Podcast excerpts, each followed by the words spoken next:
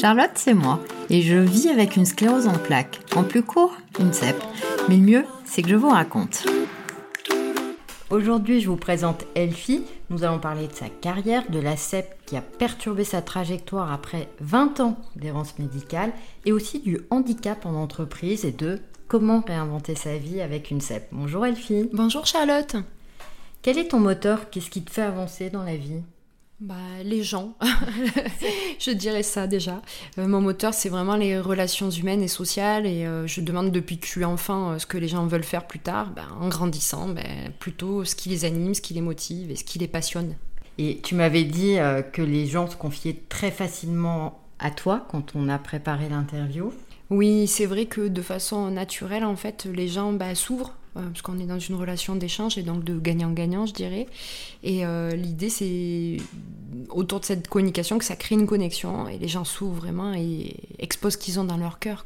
Est-ce que tu as réussi à utiliser cet atout dans ta vie professionnelle? Au début de ma carrière, j'étais l'assistante RH de quelqu'un. Et donc, du coup, en étant bah, chargée euh, pour cette personne-là, je dirais que non. Mais petit à petit, oui, euh, j'ai grandi, je me suis émancipée professionnellement et me dirigeant davantage vers les relations sociales, oui. Donc j'ai voulu me recentrer pour me spécialiser ainsi dans les relations humaines, écouter ces fameuses personnes et donc faire du recrutement qui était la base pour moi, notamment recruter la bonne personne pour le bon job et permettre à celle-ci euh, de s'épanouir en faisant le bon choix pour l'entreprise et pour elle.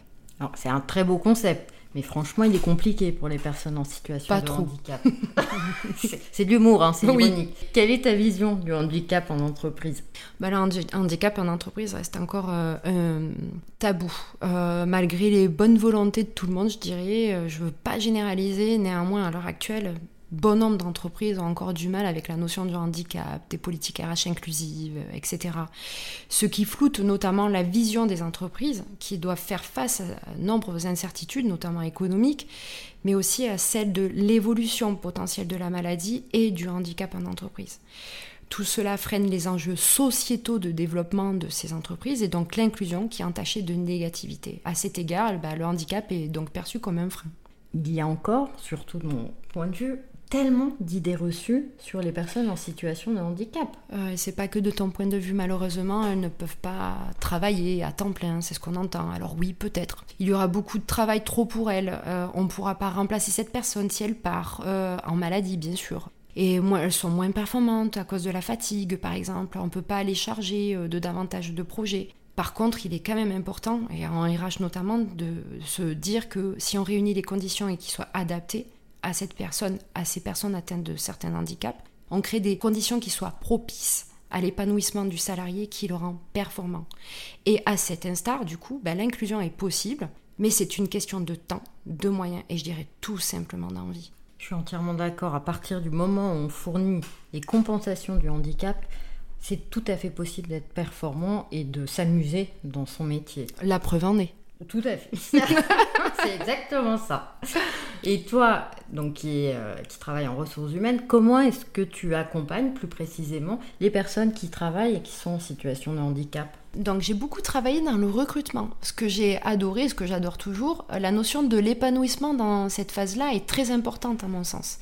J'ai recruté des personnes qui avaient des compétences avant tout nécessaires pour les postes visés, pour le besoin de l'entreprise, et qui étaient notamment en situation de handicap.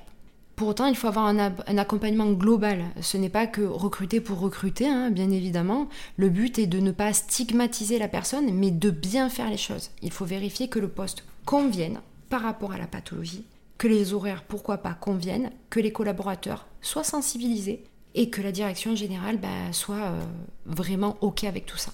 La première étape, c'est quand même avoir connaissance du handicap. Il y a encore beaucoup de personnes, et je les comprends, qui ne parlent pas de leur handicap en entretien. Oui, en effet. Cela appartient à la personne de dire à l'employeur ou au recruteur en première ligne, évidemment, euh, si euh, cette personne-là a une RQTH, donc une reconnaissance de travailleur en situation de handicap. Sur une centaine de recrutements, je pourrais dire avec une cote mal taillée que cinq personnes m'ont dit en entretien avoir cette fameuse RQTH. Et euh, d'autres me le disent après, euh, quand euh, ils passent la barrière de l'intégration, Et qui sont en confiance. et qui sont en conscience. Pour autant, bah, ça leur appartient et tout, tout le monde ne le dit pas parce que bah, ils ont peur d'être écartés bah, de ces recrutements, de ne pas avoir le job et de gagner leur vie malgré tout. Et il ne faut pas oublier que ces personnes malades peuvent être aussi compétents. Et avant tout, bien avant d'être malade, on est compétent. Vous pouvez retrouver d'ailleurs sur le site SAP Ensemble un article sur comment parler de votre handicap en entretien professionnel. Et toi, la CEP, elle s'est invitée tardivement dans ta vie, après 20 ans d'errance médicale. Mais c'est une horreur. Oh oui, euh, ça c'est sûr. Je me suis retrouvée à avoir euh, des membres qui euh, ne marchaient pas.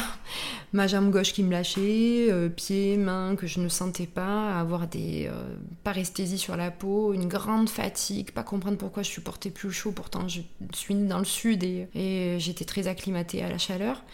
Mes douleurs me tiraillaient de plus en plus. Et pourtant, euh, pendant 20 ans, on m'a dit que j'avais une cruralgie, donc euh, que c'était euh, dans ma tête, que j'étais trop stressée, sans aucun examen complémentaire du corps médical. Moi, je faisais confiance aux, spé- aux spécialistes et je finissais par croire que tout venait bah, de ce qu'ils disaient, que c'était dans ma tête. C'était culpabilisant à souhait, à vrai dire. Oui, je veux bien le croire. Donc, tu as finalement eu, il y a deux ans, ce diagnostic de CEP, récurrente rémitante. Tu peux nous raconter? Oui, tout a commencé par bah, la perte de la vue de mon œil droit en lisant mes mails, mais ça faisait 4 ou 5 jours que j'avais très mal. Et je me suis euh, retrouvée euh, bah, finalement aux urgences avec euh, une ophtalmo qui euh, m'y a enjoint très rapidement, puisqu'elle m'a dit Mm. qu'avec les symptômes que j'avais à côté, puisque j'avais des paresthésies Ouais. dans les doigts, etc., bah, je devais m'attendre à entendre des mots comme des maladies neurologiques. Et ça n'a pas loupé parce que euh, une fois que je suis euh, rentrée euh, à l'hôpital, après IRM, ponction lombaire, Ouais, etc., tout le bilan. tout le bilan, ben, effectivement, on m'a dit de suite que j'avais une sclérose en plaques, quoi. Et les mots de forme sévère et grave m'ont fait vraiment redescendre, alors que dans un premier temps, ce mot avait mis un mot sur des mots Et t'avais soulagé. et m'avait soulagée. Comment est-ce que tu as surmonté bah, ce diagnostic qui a été très traumatisant? Alors, ça s'est pas fait tout de suite. J'ai repris le dessus, je dirais, vraiment au, fur et à mesure, mais j'ai été en arrêt maladie pendant six mois quasiment. Et euh, j'étais en pleine partielle quand ça m'est arrivé, mais j'avais toujours en tête de. Pas que j'étais dans le déni. Mm, C'était oui. vraiment un diplôme qui te tenait à cœur et un- un- pour un poste à responsabilité en ressources humaines. Tout à fait, j'étais en master RH avec un poste de responsable en ressources humaines, effectivement. Et euh, donc, du coup, euh, poste à responsabilité, je devais être au top de partout, malgré euh, cette euh, pathologie qui s'est révélée. Donc, j'ai rapidement adapté mon rythme, car je craignais de ne pas pouvoir m'en sortir. J'ai suivi mes cours en distanciel et j'ai travaillé sur mon temps personnel et ma convalescence. Et euh, j'ai malgré tout tenu bon et validé ce diplôme qui m'a permis de pouvoir passer à autre chose par la suite. Bravo, très très bel exemple de, de résilience. Et au moins, point très très positif, tu n'avais pas du tout le temps de cogiter sur le diagnostic. non, ça c'est sûr. Entre tous les rendez-vous médicaux, avaler les, euh, des couleuvres, voilà, c'était pas évident. En effet, mes études m'ont aidé à penser à autre chose et le but était de vraiment valider ce bac plus 5 pour pouvoir adapter mon rythme de travail après. J'en avais vraiment conscience à ce moment-là quand même. Et concrètement, quelles répercussions a ta maladie sur ta vie professionnelle? Euh, ben, en fait, je dirais que ce diagnostic m'a permis de m'orienter vers l'essentiel. Euh, Je m'aventurais peut-être Ouais. à un chemin de vie qui était différent, mais me réinventer autrement m'a permis de me retrouver, de m'investir notamment dans l'enseignement, puisque je suis enseignante en ressources humaines, transmettre, accompagner des personnes dans leurs projets professionnels, puisque je me spécialise en bilan de compétences aussi. Et ce qui m'a conduit euh, bah, à la voie de euh, auto-entrepreneur, ce qui permet de m'adapter à mes propres conditions de travail euh, au départ qui m'a stressée.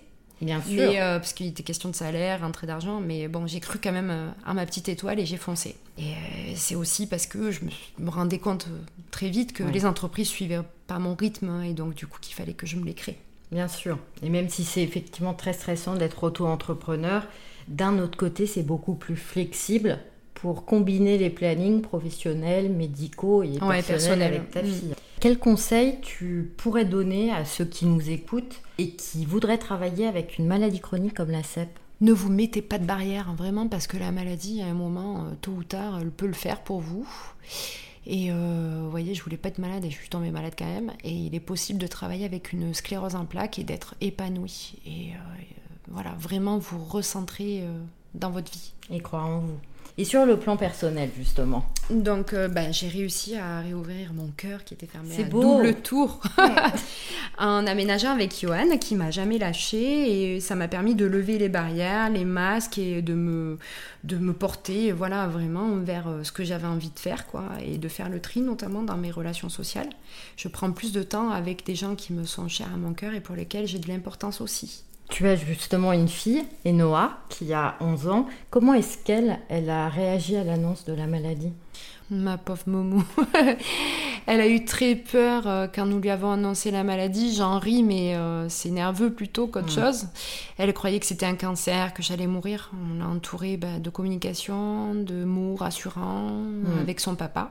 On a répondu à toutes ces questions euh, pour lever euh, bah, justement euh, le doute et euh, le flou pour elle, quoi. Oui.